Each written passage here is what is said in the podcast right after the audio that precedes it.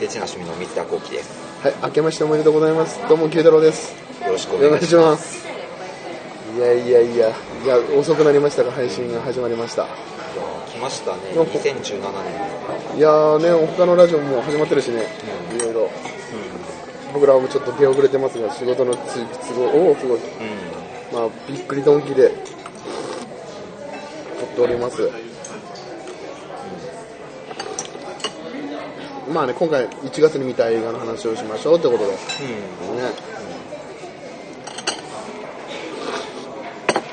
ミスターコキはね、お仕事忙しかったことだから、数が多いのか少ないのかっていうのも気になるところですが。うんおやばい大丈夫やばい、こぼれてたはい。ちょっと聞かせていただきたいなと思います。はい、最近見た映画。あんまり見てなくて、うん、仕事だもんね。うんうん。すんげえ忙しかったから、うん。まあ、そんな中でもちょっと頑張ってみたのが、まずね今年一発目ね、うん。まあ、DVD でだよあ、DVD も。 DVD で今年一発目があのクリーピー偽りおのリンチ、うん、おー香川さん、ね、面白かった怖いああの展開になることが予想できなかったねああそうだね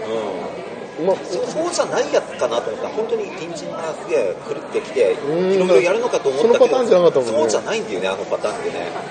なんかある種なんか家族作りみたいな感じになってて全くあのね予想はさなんか言いついてさそうそうそうそうなんかそういう人、ねちょっと違う他人が殺人鬼みたいなうん話だと思いきや本当に家族だ全然予想できなかったねあの展ね開は、あれね逆にちょっと新鮮だったかもしれないそういう意味ではやっぱあれあの人本当怖いよいやねーあの人ね怖い香川さんはもうそもそもバットもやってるしいろいろやってるしうん これでもねあの主人公の西島あ西島君はあの人もなんか若干怖いよねなんかねいまあなんか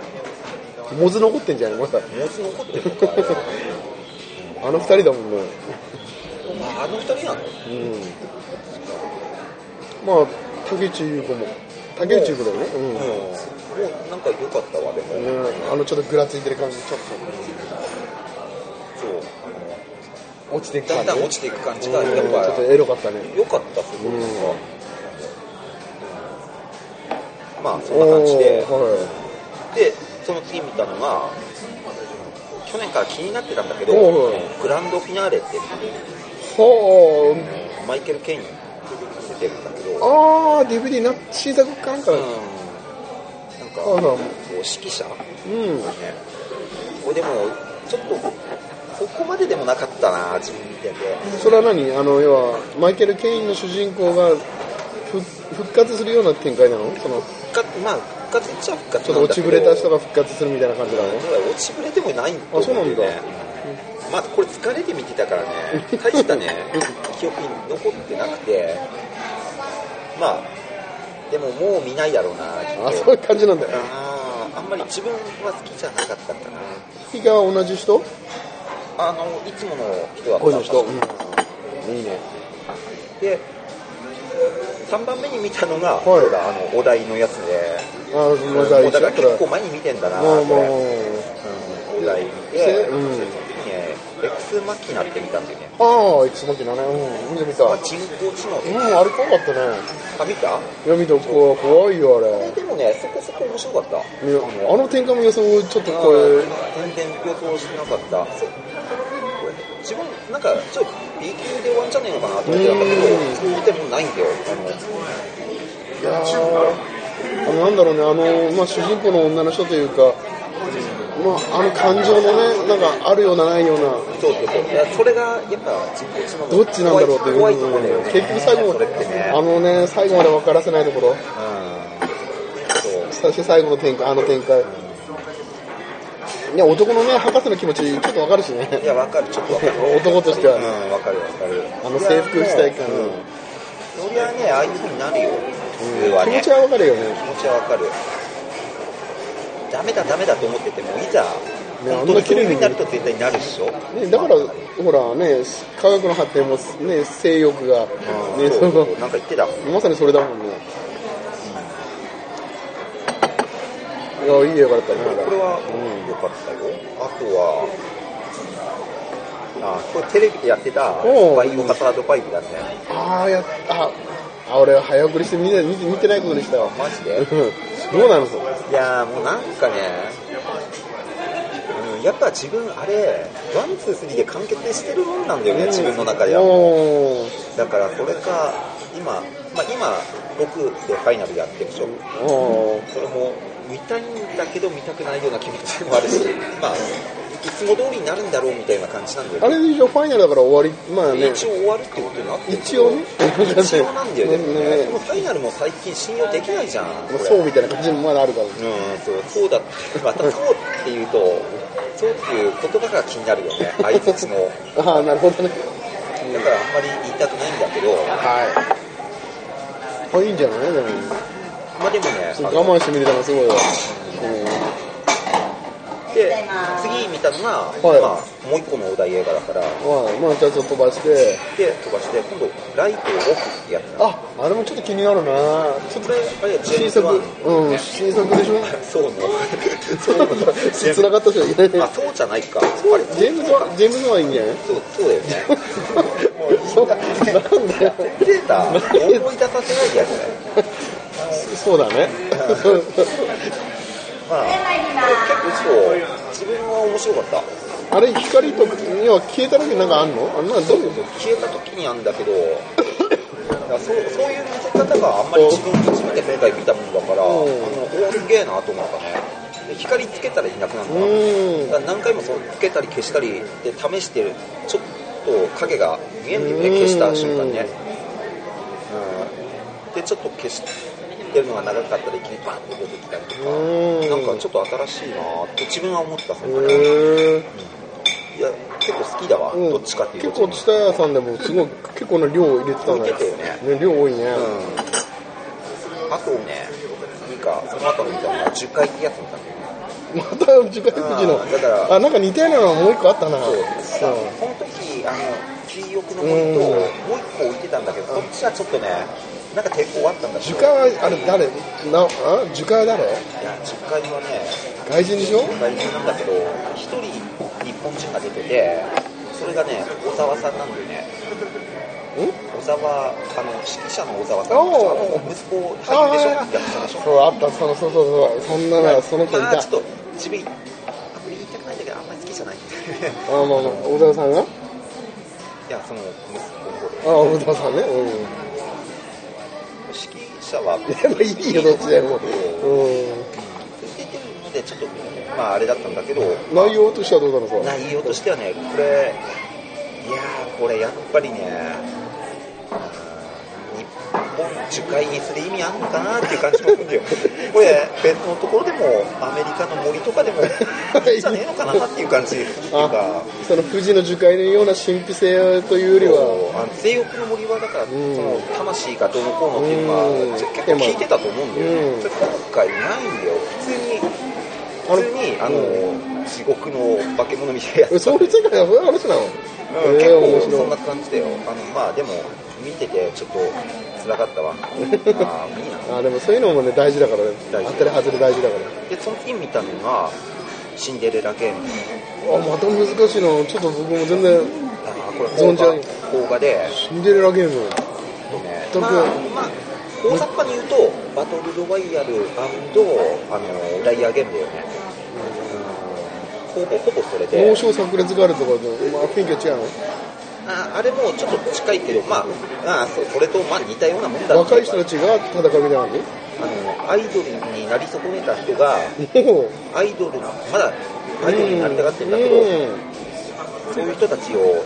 無人島みたいなところうんに意識なくして連れてきたその組織がいて、うんそこで起こさして一人だけあの我々の力を使ってアイドルにしてやってるよっていう面白そうじゃんなんかいいんじゃないなんかまあ、まあ設定としてはさ、面白いじゃんなんかあんまりつまらなそうでもいい設定じゃんいいね面白そうだよみんなの好きそうな設定じゃんあのでいろんなアイドルがいてやっぱりその仲間とか友達あの人とかも一緒に来てたあうり、んなんか眼帯つけてるアイドルとかあーキャリーとかなんかまあここれ系のアイドルなとかってうん思うようなやつは大抵いるんだその中にメンバー、20人ぐらいいるのかな最初、うん結構いいねうんでまあ、だんだん減っていくさ、うんまあ、生き残るの一人なりとか、まあ、この生き残った人がアイドルになれるよって、ね、我々の力を使ってアイドルにななってるよっていう話で、そういうやつなんだけど、まあ、自分は嫌いじゃないから、やっぱり、ちなみにその戦うっていうか殺し合うのまあ、だからね、そこがダイヤゲームだよ、はっきり言ってあーやり方は。バトルロワイヤル形式で、ダイヤゲームの戦いみたいなやつだんだんいなくなっていくって感じその人は死ぬわけじゃなくて消えるの死ぬあ死ぬだか方なんだら死ぬのはやっぱバトルロワイヤルで首に巻かれてんだよも うあもうわかわかるでしょいいねもう巻かれてる大事だよ、そのパターンさで戦いはカードでカードで戦うってうんいうのがリアゲームでうん、おお悪くなかった怪獣みたいな雰囲気的まあなまあそうだね開始みたいな感じなんだけどまあでもあとエンディングだよね大事なのはその要はその最後の人に残った後のバトルロイヤルもそうだけどまあ、まあでもね、そのバトルロワイヤルにかなり似てるっていうか、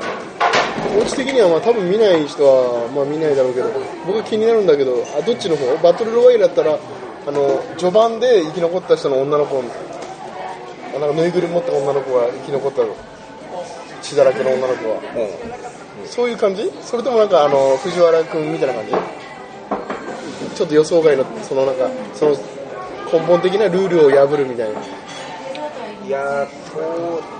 じゃないアイドルにはなるんだちゃんとアイドルには、いや、いや藤原君系かな、あれ、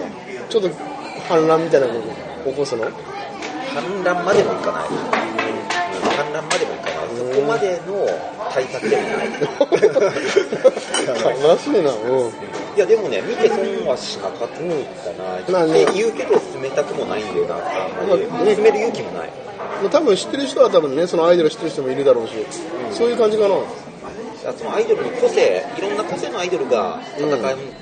けど、まあ大体勝つのは予想できるじゃん、主人公だから、この人がまあ勝つんだなって、うんうんまあ、その通りになるんだけど、でここの人が多分あれなんだろうなとか、なんかね、そういうの予想通りなんだ、はっきり言って、うん裏切りとかさ、う言んっちゃうと、全大会で優勝者が来てるとか、おおバトルロワイヤルとかいるんだ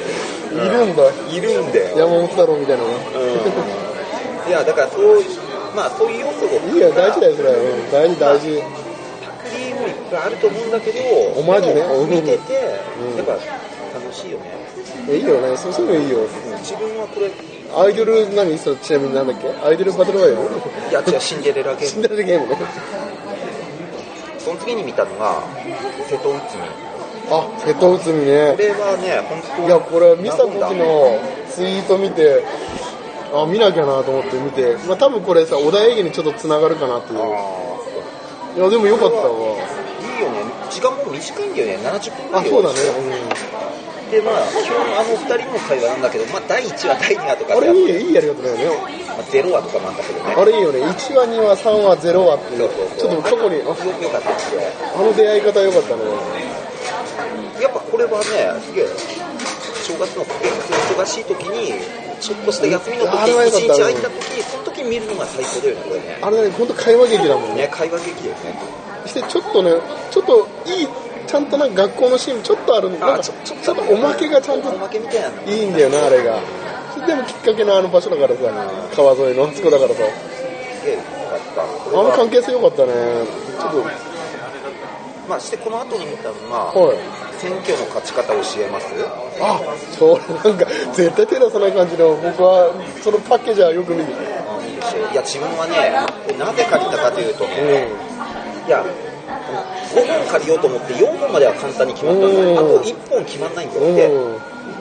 うんなんかないかなって歩いてて、さ人生スイッチが置いてあったんだよね。おお人生スイッチって、まあ、結構あれ系で、10本くらい置いてあるんだよ、意外にうね。んで、その隣に置いてあるのさ、その10本ぐらいあるから、人生スイッチ面白かったから、この10本ぐらい置いてある、これも面白いかなって思って借りたのが、この、選挙の片隅みたいなのどこうだろうあれちょっと気にはなれるね、なんかね面白いよ、基本。基本面白いんだけど、日本語吹きがあるやつあるあるあの見て損は絶対しないけど、へえただまあこれどうしてこういう終わり方なのかなっていうのがね、うん政治の話なの選挙片付けますみたいなあんまり人気のない人をそう大統領になりたいんだけうど、んうんあんまり人気ないんだよで対立候補で結構人気あるやつが一人いてうん他にもまあ何人かいるんだけど、どうしてもね、勝てる要素がないと。で、そこにちゃんと落語っていうか、そこを勝てる名刺なんだよね。ハンドブロックなんだあれうんでも、まあ、今現役ではもうそ、その仕事から離れてて、うんでもまあ、な、なんだかんだでやっちゃうじゃん。だから今度サンドラ・ブロックのかつてのライバル、何回もサンドラ・ブロックを任した相手が、その敵の、敵対する大統領側についたのか。うんでそそこでの勝負とかもあるし、あとその選挙のどういうバトルをするか、うん今回だったらトランプとヒラリーとかのあれとかもね、のおー勉強にもなりそうだし、あのうんーなんだろ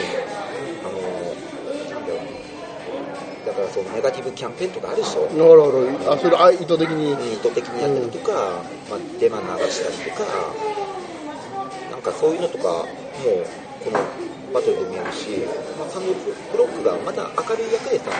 ちゃんとバカやってくれるよね。うんで、このあ強いんだよ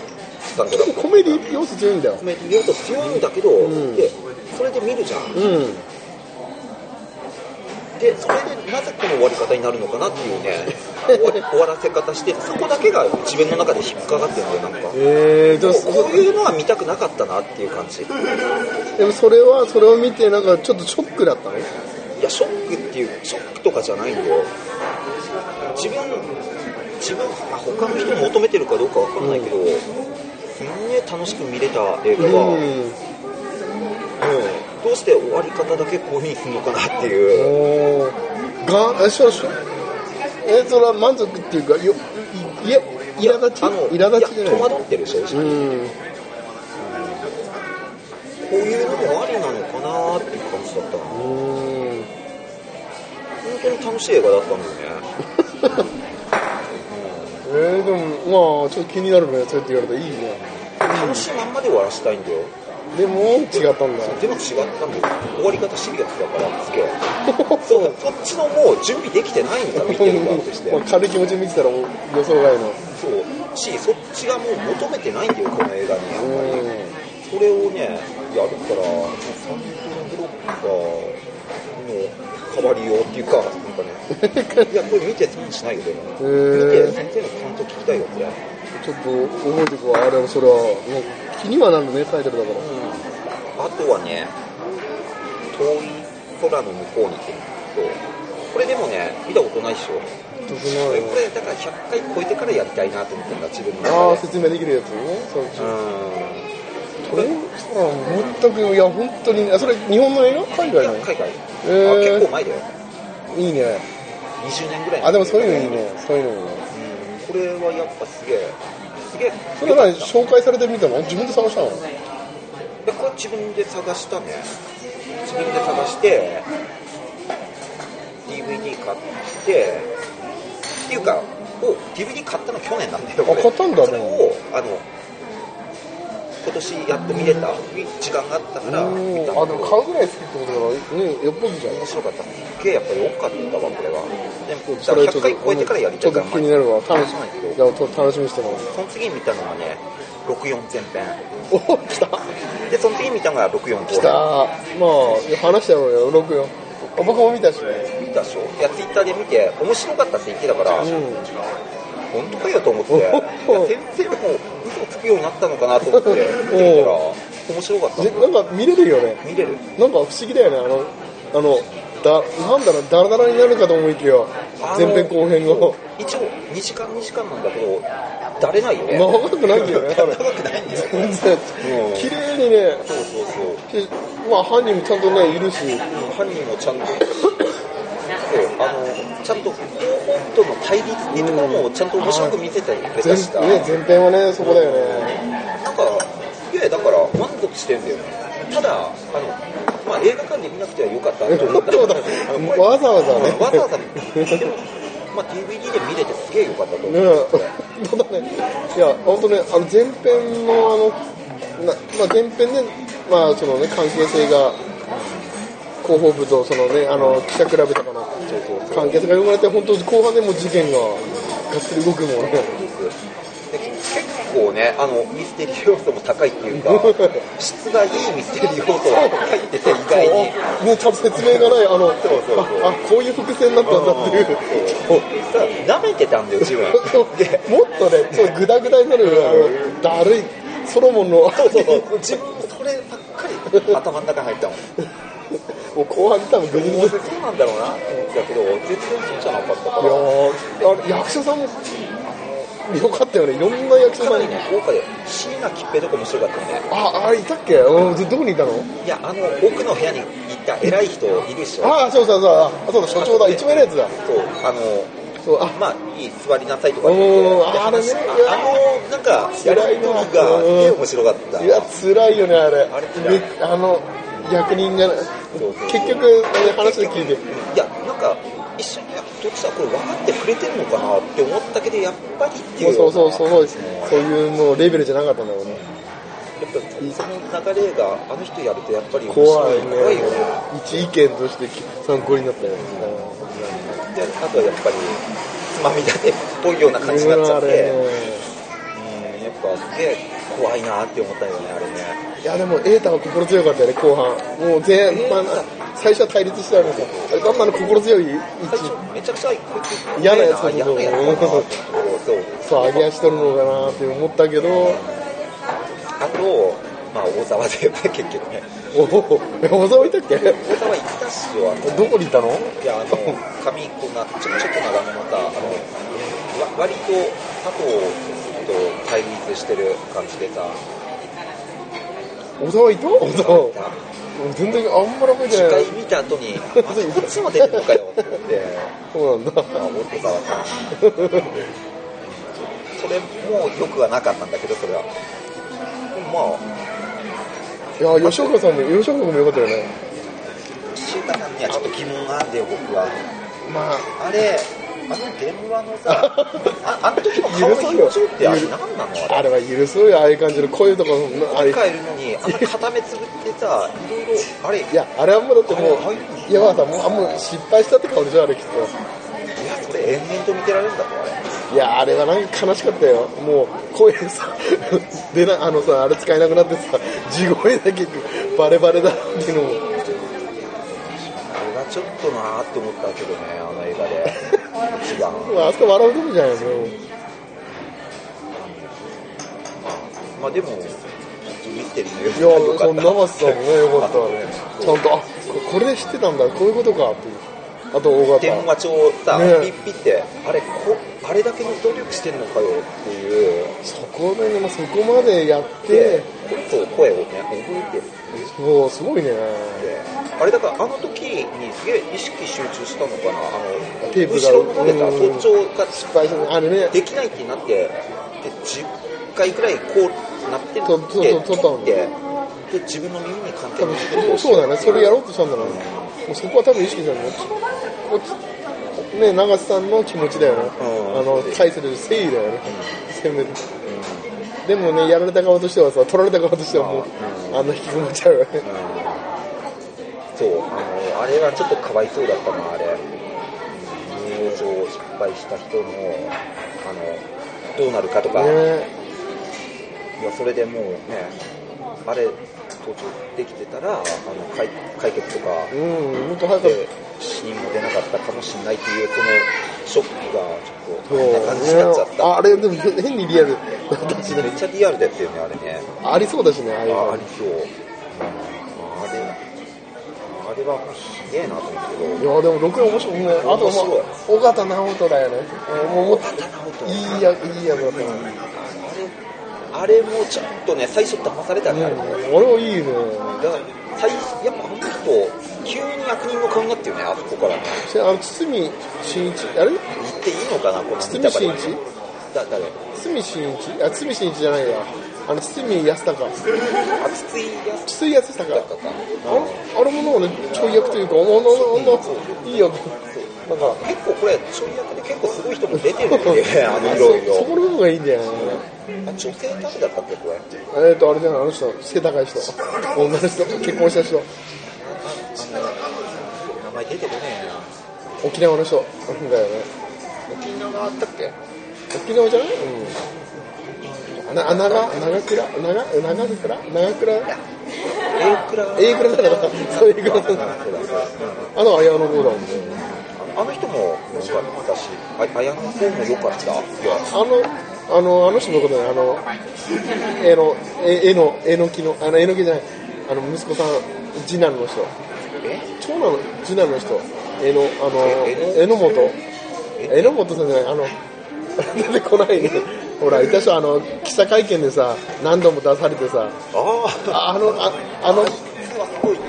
あの気持ちね、まあ、分からんじゃないわ、あれ、何にもないのにさ、情報がないのに行か行かざるを得ないあの感覚、ああれでもうぶっ倒れんでね、あの、心折れる、折れて、でも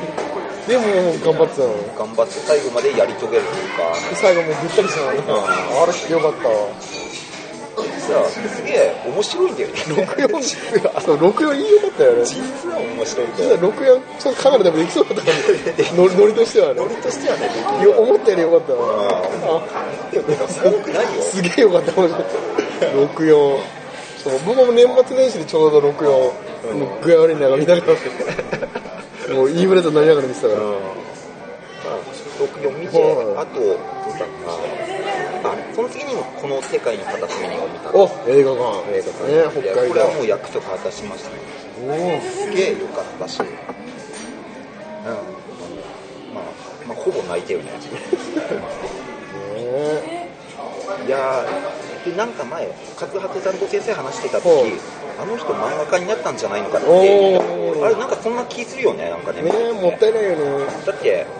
なんかちょいちょいなんか絵に出てくる人いるよねあれやっぱ未来のあの人が描いたっぽいような感じああまあそうだねあので今はね、うんあの絵自体元のあの作者のげ、ね、漫画家さんの映画 だからまあ左手で描くとね水木先生みたいなねあとあれさ絵はがきとかの絵シーンがあってさあれパンフレットにも書いてんだけど絵はがきあれ家族に送ってる映画漫画の絵なんだよね漫画にしてあ漫画漫画っぽく書いてんだよねこれで料理作りましたよおううん自分で絵をあの鈴が描いてんだよねお母さんに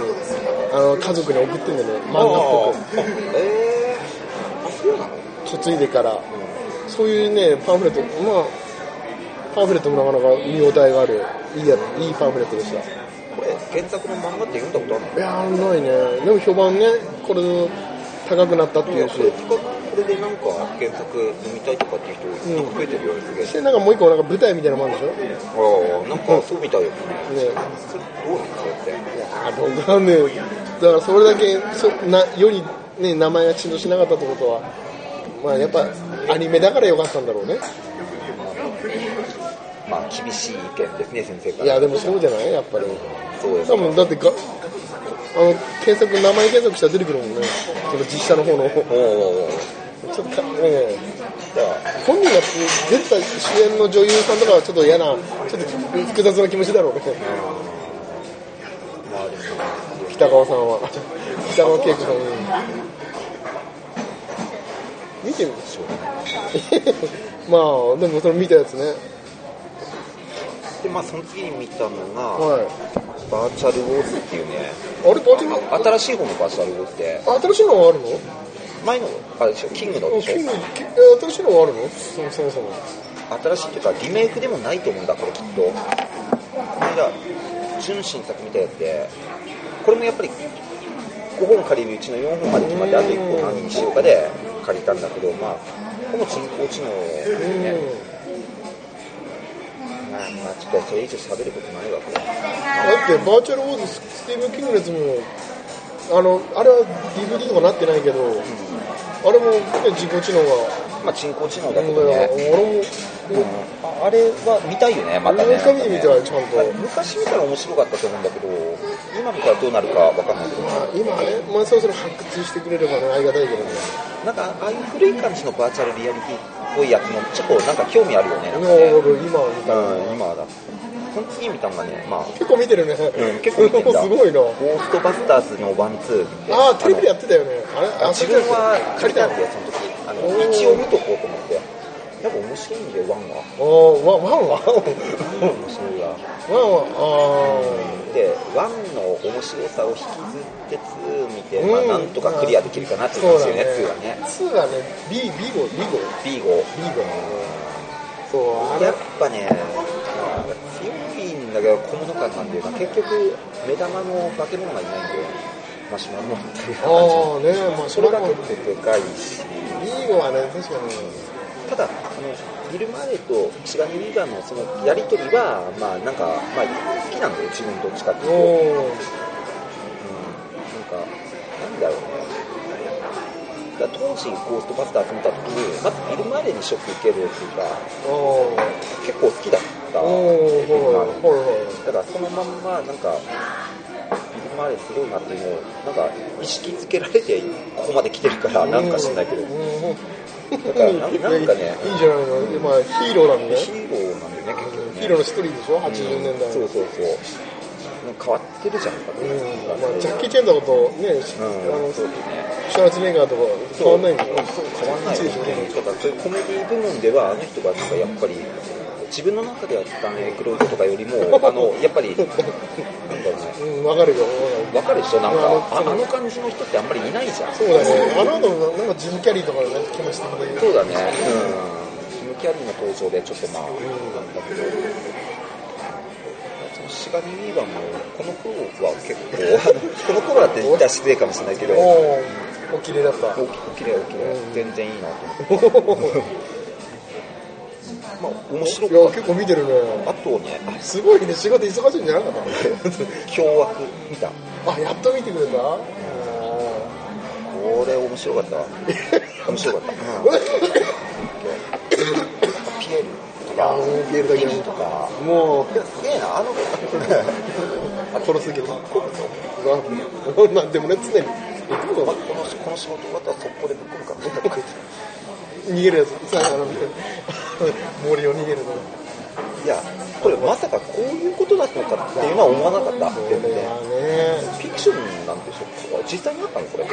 ノンフィクションだよノンフィクションなんでしでょもまあちょっと映像としてはまあフィクションでも入れてるけど、まあ、実でもほぼ忠実にそのもっとね本当はあその老人の施設をさ、介護施設をああやってつながり持ってて、要はそのいわば油田のように高齢者を本当だあれそこもそのやっぱ先生が先生って呼ばれる人がそれ先生よねいやそっちはやってないよ僕罰せはしてないよあお願いします罰せはしてないけどねでもそういう人たちはまあ、まあ、いることも分かんないけどでもねああいう世界があってもおかしくないっていうのは山田さん山田君もよかったしね山田君もだすんげだえんよかっちたょっと壊れてっていうあれはあれはオリジナルだねあそこのあのか家庭の問題だって家の認知症の家の問あれはねオリジナルだあれは小説になかっ題でもた本当になんかそういう記者があのピエールだけに会いに行ってそれは本当だよいうやつは本当なんだよそうだからこれ起こそうとか思ってるんだ本当でそのピエールだけのやってる役の人はいるいるだあからあ記者れに対してああいうことを知った本当にだやってだからそれだからもだか裁ら判でああいう証言もしたんですしてだからあれは本分かんないの結論はあれは作戦なのかいや作戦なのかいやひょっとしたらいやあの改心してんだけどあの言葉的にそそれも嘘じゃないからこれも言ったのかな的なことだもからそこは分かんないまあこれネタバレになるるからちょっと言えいないやよねいやこれはいいよ実はだしむ要はねその目的はそう目的最初は死ぬつもりだったけどだからそれがどこまでがあの人のいや分かんないそれが怖い考えなのかってあれが怖いの見えないでもだからそこいろいろ考えるよね後からねあるよねでもこの人確かあんまりでも頭良くないからここまで計算してないように思うんだけどでも知恵つけたのかなとか先生とか考えいたりろんな本で本読んだりとかしてそうそう生きる方にちょっと気持ちいってたから血ついたのかもしれないねだからそこら辺もやっぱすげえもう引くよねああじゃあ日本で一番悪いやつらもいけるねいやこれはどうかあれだってそれこそカナルだよあれだって小樽だよ舞台なんで小樽なのやばい合計だよ我々の合計なまあ今日は見てあ次何見たので最後に昨日見たのがあガンダム G オリジン青い瞳のキャスバーおお俺すあれ1の方うちだって先生これだけくれた人自分にああれだっけそんなのくれたくれたこれだけでも見てみたらって言ってああそうでもそっから見るのはいいかもしれないガンダムあれあれでしょあれがシャアなのあれはそうだよシャアの昔って子そうそうそう供の頃でそうそうそうあ子供の頃のシャアのストーリーをあれでやってるってどうなのあれガンダム全く見たことない人の発想としてはどうなのあれいやーいやでもね見やすいんだよあれあそういうもんなんだいやあのねだからシリアス路線だったしあの、うん割と普通のガンダムでね、うんでランバラルだってあんなあんな感じなのかなっていう、もう全くイメージと違ってあんな猫にやられる感じとかなんかイメージと違っててなんかすげえ楽に見えんだよねまずああセイラさんとかもいたじゃんうんいたいたいたあとあいつらあのなんだっけああ帝国ザビのザビ家ザビ家のあいつらも、うんなんか割と笑える楽しいとか、まあ楽しいのはあいつだけだと思うんだけど、あいつだけだと思うんだけど、まあ楽しく見ると、あそうなんだまあ割とオリジン嫌いじゃないんだよあじゃあオリジンいけるかもオリジンいけるかもしれないよね。あガンダムねそっから入ってくるの面白いまあ自も然元よりもオリジンの方がいいかもしれないですね。うん。シャアがやっぱかっこいいよ、子供の頃頃からやっぱり。だってまああの頃まだシャアじゃないからシャアじゃないんだよね。それがいいんだようんそこなぜシャアになっていくかっていう楽しあれでしょあのザビ家のあの女のかぶってるやつってさあれあれってなんザビ家のなんかのみあかぶってる人もあのかかぶってるあにああれ被って関る係ないなあれは関係ないうんだからあれもエピソードがちゃんとあるからなんでかぶるかっていうそのシャアうんがあの本当は似たようなの被っ似てるたようそう似たようなのねなのあれもだからエピソードにはだんだん繋がっていくんだよね理由があるんだよねかぶる女仲良くなるあこれもこれは本編の方で多分のあ映いつだ画ってガンダザムビの家中にで対していろいろ恨みっていう持ってるでしょあの多分ねそれは本編のガンダム見たらわかるよあ本当いそっちはねだからそれをオリジンではああやって見せてるやーすげえよかったあれはおおよかった意外に良かったっていようかったそういう意味ではよかったガンダムで毛嫌いで入らなくてうんじゃあオリジンはいいわじゃあ今度3も渡すわ三2は持ってないからあ、でなんで、そうな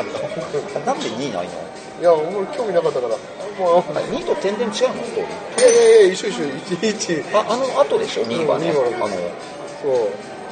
地球にシャーがい行くいや、まだ行かないんじゃないかな。次、どっかコロニーいにろいろ星見逃てげる逃げとかていねく、そうそう。あれが好きあだれよにとか知ね、識ついていく、そう。だから、その続きやるんでしょ今のレンタルしてさ。なんだなぁ、その、そのやり方経験いや、でも3はね、ままあ、まあみ見てみたいなよかったよかったうんまあ、そんな感じです、1月。あ、はい。 1月割とね、でも、すごいね見てるね意外に見てんだよ。まあ、これ一回区切った方がいいのかな。い20分ぐらい見てるかもしれない。や、これもう、 1日1本っていう感じだねすごいね。いや、多いよ。意外に見てたね、僕ら多いよ。じゃあ先生の行きますかいやーね、これ区切るかいやな。区切らなくていいわよし、この辺、すげえ、さらっていける。あじゃあ、えなになに、稀勢の里が初優勝だって着せろそっちかいもそういやー今までねあのそうなの全然優勝できなかったしあそういう人も知らない俺あの俺相撲詳しくないんだよんかそこそこ強いんだけどなんか序盤にちょいちょい負けてるからなんかいつも優勝できないようになってますそそんな知識あったんだいやまあそれどうでもいいんだけ どまあじゃあ行きますか、はい僕まあ負けみたいなもんだね僕の、はい、い1作目いきますこれ、はい今年一発目がこれっていうことや違う去年の末かなかな年末今年一発目って言ってね今年一発目おーってう言んってねじゃあまず行くよこれまあ「傷物語鉄血展」まあこれね渡良瀬さんでもやってやたけやどってたねまあ本当その通りだなっていうそのあーちょっとアニメ本編とはもっとちうょんっとクオリティを高くしたことによって見づらいというか今までなんかギャグ要素が薄れてる感じだうんよね、そうあそうよね片瀬さんも言ってたねあんまりでしてこれね「傷物語」っていうのは物語シリーズって、うんまあ本当ミスタコ君も好きだと思うんだよミステリー要素強いんだよねうんあのテイスト的にはもうあ雰囲気的な京極さん京極さんうんだね、うなんだけどこの「傷物語」っていうのは一番最初の話なんだよねオリジンなんだよね本うん、だから今まで見ることできてなかったのさ、読者はあ視聴者はでそれをやっとこれでアニメ化し映画化にしたんだけどちょっとなんかあこんな感じなんだっていう当うんちょっとがっかり違ちょっと違うかなっていううと世界的にはいじゃあ次、はいこれなんていうのキアチョキアチうんョだるまこれ何なの全然わかんないやここれね多分ね多分レンタル1本しかないと思うから置いてる家具もう主人公は遠藤憲一さんなんだけどれ偏見あねもう誰もでもさもう両手足がないのさあそっちのだるまその主人公なんだけど遠藤憲一さんがだるまでやってたもう、で、これひどい話で、ヤクザなんだよね、だるまの主人公は。えエンドケース。え遠藤憲一さんがもう手足なくてヤクザなのえやってたおうで、その部下の人と二人で行動してて、して、あの、取り立てとかするんだけど、取り立てに、その、要はエン、エンドケンジさん連れてって、その取り立ての家にポイってしてるんだよね。エンドケンジこさういうん風に。なるぞみたいな感いやもう、俺を養えっていう。居座るぞって、このあの、この、あの、芋虫みたいな。じみたいだよ今全然やってないあくびで芋虫みたいな感じで要はあのもう脅しが通じないからもうでもこだからずっと俺が居座るぞこのこの状態でっていう脅し家族にいやなんかたけしになってるんだよちょいちょいだから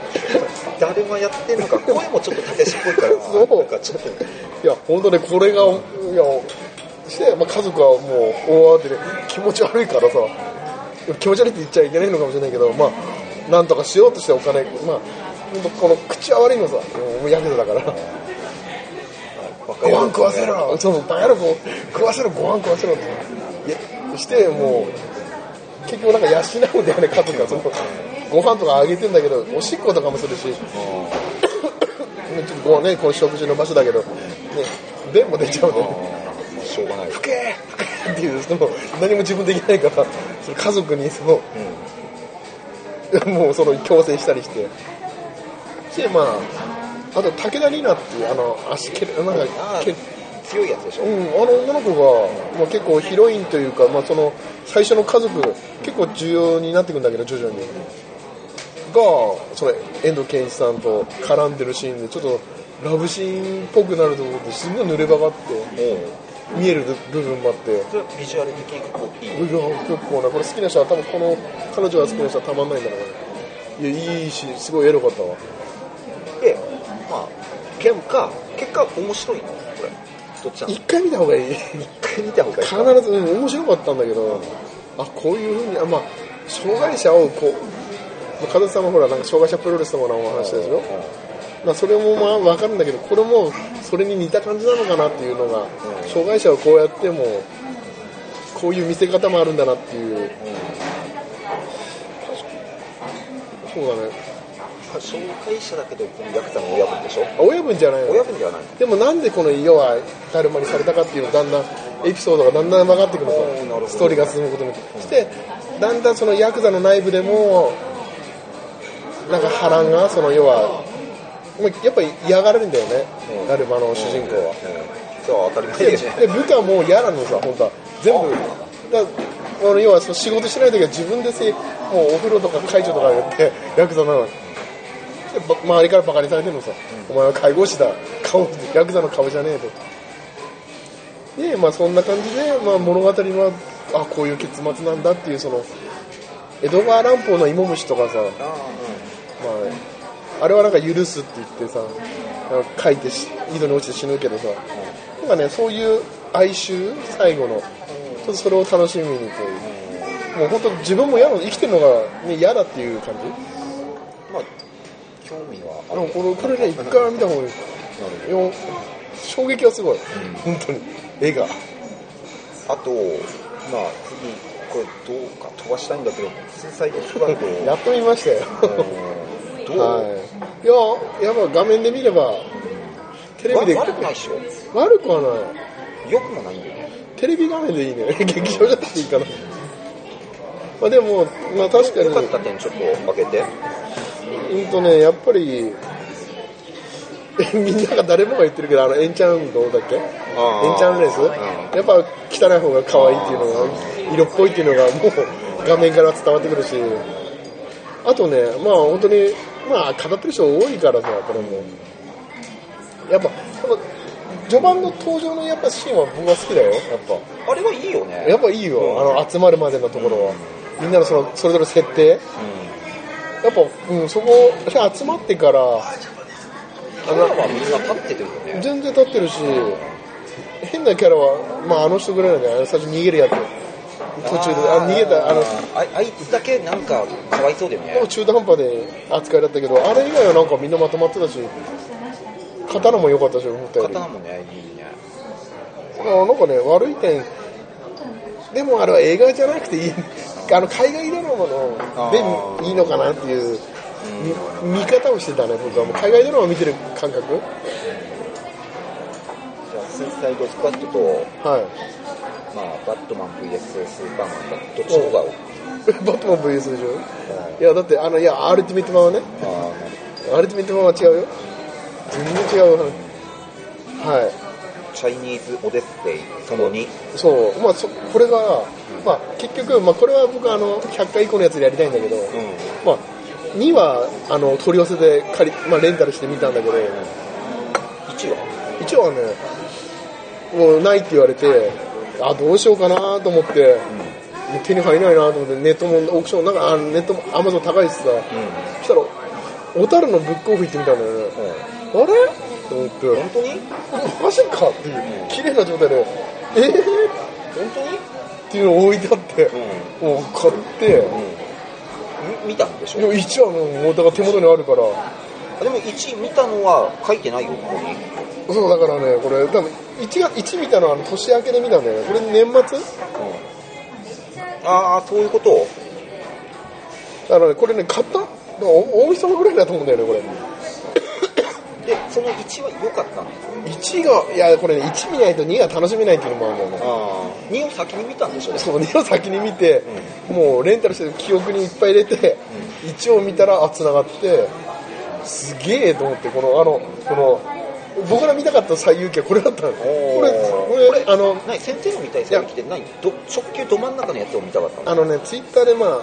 確かね、スパスパさんうが、んスパスパさんにおすすめられてみて勧められたんでしょして、まあ、直球というか、この、なんだ、輪廻転生を見たかったんだよね。まあ、今これ、これ、これを見て、まさに、いや、まさにこの、さこれが見たかった。アクションアクションも含めて、チャウシンチンを。このね、最優秀は見たかった。まあ、これね、ちょっと、まあ、じゃあ100回以降の候補作なんだね、先生の。いやこれね得点もいいんだよ1の得点に2の得点も入ってるのさ1買えば2の得点も見れるのさでも2、2見たら2の得点はない。ないんだよだから1持ってれば結構いや勉強になるのさ、うん、でもあの人物相関図みたいなあのさ悲しき獣あれじゃあれなんだっけ悲しき獣、あったでしょ、あれも人物相関図だったでしょああいう感じでもっと細かいんだよねこれ、わかんないんだよね時代が、バックスで吹いてみたいに時代がねちょっとねずれるんだよ、相関図がないとわかんないからそれ1の方に入ってるからおーなるほど。それ見たらもっと分かりやすくなる。全然、うん優しいね、その1はね。でもっとねびっくりするちょっとああこの得点も入ってたんだよねうんこれ多分まあこれはいつかまたじゃあ、まあ、64点って書いてあるけど。俺年越しで見たんだよねあれうわ悪いな年越し一発目は何なの結局。 64後編後編か。がもうそう前編と後編で年越したんだ。前編でそう具合悪い中見てもう後編も具合悪い中見あたももうう微よ妙だな、それ。でも面白かったもう面白かった。まあ、これはまあ、さっき話したからちょっと飛ばして、あ新宿ツアーあこれテレビでやってたねたそうだね2で多分やるから、うん1が、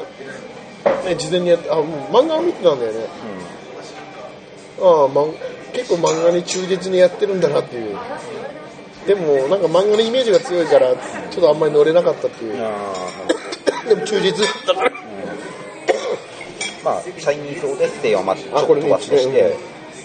ジェムホログラムああこれね何なのこれ多分新作純新作もううこれおあのこれはあれだね今現代のその YouTube とかになんだ妹があまあ兄弟がいて、まあ、あと友達とか何人女の子のググループがいて妹がねお姉さんがねなんか背中越しになんかねギターで歌って歌うんだよねんあのそのその動画で撮ってるんだよね背中越しでうんでそれをアップしたらすごい評判出て、しスターになるっていう感じおーでも、要は、その、事務所的には、あの本人一人だけなんだけど、ジェムとしてはみんな、みんなで、ブルあのデビューしたいみたいな感じになって、うんそこで、まあ、デビューはするんだけど、果たしてどうなるかという、その、まあ、バンドのね、ああいうパターンは大抵悲劇しか生まれないんだけど、なんかでも話聞いてるだけだったらまあよくあるストーリーのような気もするんだけど、よくあれ人だった。あーと面白い可愛かった、女の子が可愛かったぐらいかな。え面白いいや見たことある、うん、いや面白くこれを初めて見たんならいいんだろうけど、過去にこういうのよくあるしあのバンドのねあのちょっとぐらつくやつもあんまり見たくないからまああまり乗れなかったけど見事ね時期的に乗れなかったそう具合悪かったしね分かった分かった、うんだ捨てがたき人々、はいこれ大森奈緒のあこれね確かあこれねあ捨て方的人々と木屋町のだるまは同じ監督なんだよねうんそれをえ僕はもう捨て方的人々は漫画で読んでたんだよねジョージ秋山先生の、要はその主人公が穴穴んなんかね主人公がねもう何にもないしなんかし刑務所上がりの主人公は何にもないんだよ、何にもその顔も不細工だし太ってるし、まあ、それが田舎町に行ってああどうしようかなってもうわずかなお金でその田舎の港町に住むんだけど、お金なくなったらああそろそろ犯罪起こそうかなっていう感じのスタートなんだよね、うんまあ、その中で、まあ、その底辺の中でも出会いが生まれると、そしてだんだんそのこれ歴史というかねこの短い話じゃなくてねもうそのあ主人公のダメな男というかすごい男がもうだだんだんそのその街で何にも特技もそんなないんだけど、なんとなく生きていけるっていう、徐々に人間関係もできてくる、でその街もねなんかね宗教が流行ってて、まあ、主人公は別にそういうのないんだけど、そういうでなんかね彼女的な人も登場してきて、まあその人がもうもう信者で熱烈な、相手を助けたいとかいう、助けたいという対象者になるんだよね、主人公は、だからまあそれを利用して主人公は犯したりするんだよねで子供できちゃって結婚とか、もう本当ねドロドロっていうかなんかねドドロドロに見せてるんだけど、なんか冷めた感じっていうかそののんびりとした、で田舎町だからなんか不倫とかもやってんだよね、勤め先でもさ、でその家族が崩壊してるのもあったりとかさ、そういうのを見て主人公も家庭子供ができて育ててなんかその要は成長していくんだけど成長しきれてない部分でちょっと葛藤を描いたって話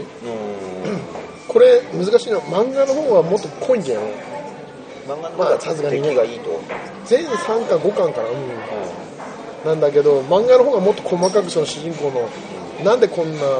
卑屈なのかというのを描かれてんだけどこっちはそういうのは結構省略されてるんだよね役者は大森直とあと女の子はあー名前出てこないあと美穂潤とか、あとは出てくるの遠藤あの滝藤健一さんとか、まあ有名どころ出てるんだよねその、なんかねこの人生をその見直すっていう部分ではいいかもしれない、港町でまあその次にこれなんて読むのこれ明けガラス明けガラスこれはもうあの前も言ったかもしれないけどなんかね年一で見たくテレビでやってたんだよねこれも、ちょうど、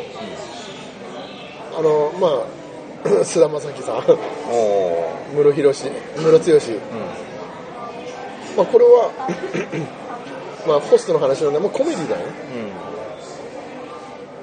まあ、その落語をモチーフとした、まあ、コメディのほそのまあこれネタバラシというよりはまあこの秋ガラスというのもその内容の通りの落語の落語で明けガラスだ、その内容通りをちょっとホストの一人をそれにあてがえてなんかその要は成長期っていうかねこれはまあ、まあ、一回目見た時そうでもなかったんだけどちなみにって落語分かんないと楽しめないとかってそういうのはある一回目はねなんかそんな感じはあったんだけどなんかねちょっとまあ軽く読んだ程度でもう一回見直したら面白いね忠実一個の明けガラスの落語をもうあらすじをちょっとでも入れといた、入れといてから見ると割と入りやすい、だからね品川のね関係する落語を見てる聞いてるなんかねそのちょっと知識あれば品川なんだよね舞台は、品川のホストクラブの話、まあ、ギャグだよねなんだえーっとね、はいじゃあロッキー5はいいやこれさロッキーシリーズ見た時に当時さあのこれかカナルやる前だねあのロッキー1と僕ファイナルを見たんだけどさそれ以降見てなくてさおずーっともうだから2年とかカナルやる前だから、でその時まあ5ちょうどテレビでしたんだよねあやってたのうんそうロッいや5ってあれなの弟子が、もう5で驚いたのはリングで戦うの話なのかなと思ったら、戦わないんだよね、そうだよあなんかそれが逆に新鮮だったそう多分リングで戦って何かをやるっていう気持ちで見てたら物足りないのかなと思ったけど純粋になんか予想いい意味で裏切られたからなんかね良かったわあこんな感じなんだただ殴り合うんだ街流れっていうまあその次に X メンローグエディションはい、これ買ったんだよね。ちょっと年末でちょっと安くなったんだよね。これ何なの X メンのあの、パパンツァードダンストだね。パンツァードダストってあったでしょあれカナダで第2回でややったやつ。あの、ああの、ウルヴァリンが過去に戻るやつ。あれあれ。あそうなので、このローグエディションは、ローグってキャラクターは過去の X メンにいたんだよね。うんあの過去ねっていうか前その前にやってたさ、う一作目の X メンにも登場してるぐらいの、アンナ・パキンが演じてんだけど人の能力を奪い取る能力でローグエディションってあの映画にはローグ出てこないんだけど全部カットしてんだよねだからローグいたんだよあの本当にだから要はこのアンナ・パキンが犯罪を犯したんじゃないかというぐらい全部切ってんだよね綺麗にね登場のしてるところをなんでわかんないこれはだから入ってることによって面白かったんだよねうあ俺い入れていいじゃんっていう、まあ、確かになくてもありなんだろうかもしれないけどローグの登場によってお楽し楽しみは倍増したんだけどあとはまあ声優さんだよねあのパンツァーあの前のやつはゴリキさんが声優やってあのミスティークの、でちょっと問題になってたから、これはまた撮り直したんだよね違う人がやってるんだよねそういう特典んリキさんがあんまり良くなかったんだあれは評判悪いねでこの元の声優さんジェニファーロロ・ローレンスの声の人がやってっていうのがこれまあどう面白いで面白いこと全然これレンタルとかないからねローグエディション安くなってる今が買い時だったから買いまくってるね買ってなかったのにあとはセットウッズにあれね、瀬戸君と内海君ねまあファイナルファンタジー15 15あこれキングスレイキングスブレイキングスブレイなんかああゲームの前日感まあ要は全編 CG でっていうか CG っていうかもう実写に近いんだけどただまだ新作かなんかなんだよねレンタル全然分からなかったおーもういや綺麗だなっていうのは分かるよ綺麗映像綺麗だなあーこれ戦いも綺麗だなストーリーよく分かんないっていうあっていうーま感あこれはちょっと興味ないな葛城事件じ、まあ、これ今今日もねこの来る前にもいや見たいや見てないよみ興味はあるみ三浦そうだもんなこれ実話なんでしょ実はみたいよねいやこれ見てさいや父親が何かパワハラでもしてなんか息子たちが混乱しておかしくなって殺人を起こしてっていう話なのかなと思いきや、家族崩壊してね桂木家が崩壊していく話ではあるんだけど、この見方はねなんかね変な期待とはまた違う展開だったんだよ、父親がすっごい悪い人間でそういうふうに振り回される話だと思いきや、僕は父親ね厳格なんで僕本当の事件の方あんまり調べてないから、映画として見て、父親は悪くないじゃんっていう僕の見見方はね、父親は子供2人がいて、まあ奥さんがいて、まあ、一生懸命育ててるつもりでいたんだけど実は子供はうまく育ってない長男はうまく育ったけど次男は引きこもっちゃった奥さんはなんか曖昧な感じにイライラしてるでまあおお父さんの方はその世の中でその中でまあ家庭を守るというか、まあ、家長として威厳を振る舞って、まあちょっとね威圧は強いんだけどお子供たちは怯えみんな怯えてんだけど、まあ、やっぱり長男はが、まあ、会社でちょっと、うん真面目な長男なんだけど会社でうまくいかないでクビになっちゃうんだよね立派な長男として言われてたの方がでまあそれを気に病んで自害するんだよね